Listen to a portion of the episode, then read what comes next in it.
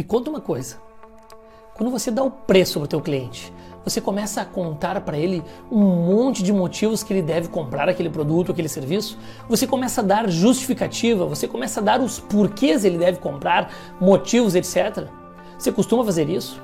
O que, que você faz para o teu cliente quando você está na etapa de dizer o preço para ele? Por que eu estou te perguntando isso? Porque muitos vendedores, inclusive já atendi alunos que têm esse cacuete, tem essa insegurança, essa questão de inexperiência, de dar o preço e sair despejando um monte de justificativa, um monte de porquê, quando na verdade não é o momento de fazer isso. Se você já está na etapa de dizer o preço para o teu cliente, pressupõe que você já fez com que a percepção de valor dele esteja lá em cima que ele já entendeu as vantagens, já entendeu as características, já entendeu os benefícios, ele já entendeu a sua oferta, ele já entendeu a transformação que o teu produto, que o teu serviço vai gerar na vida dele, no negócio dele. Então, quando você vai dar o preço, a percepção de valor do teu cliente já tem que estar lá em cima.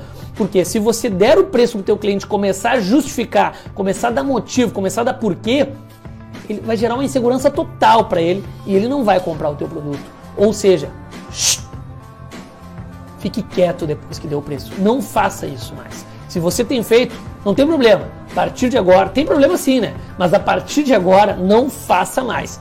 E se você já não fazia, veja bem, dá para melhorar sempre a percepção de valor dos nossos clientes dia a dia.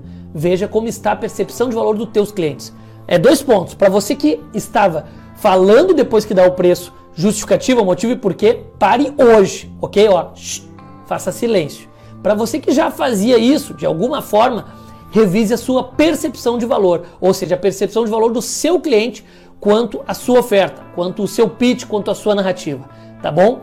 Veja bem, não fale nada depois que deu o preço. Você vai aumentar suas vendas se você ficar quieto, tá bom? Forte abraço.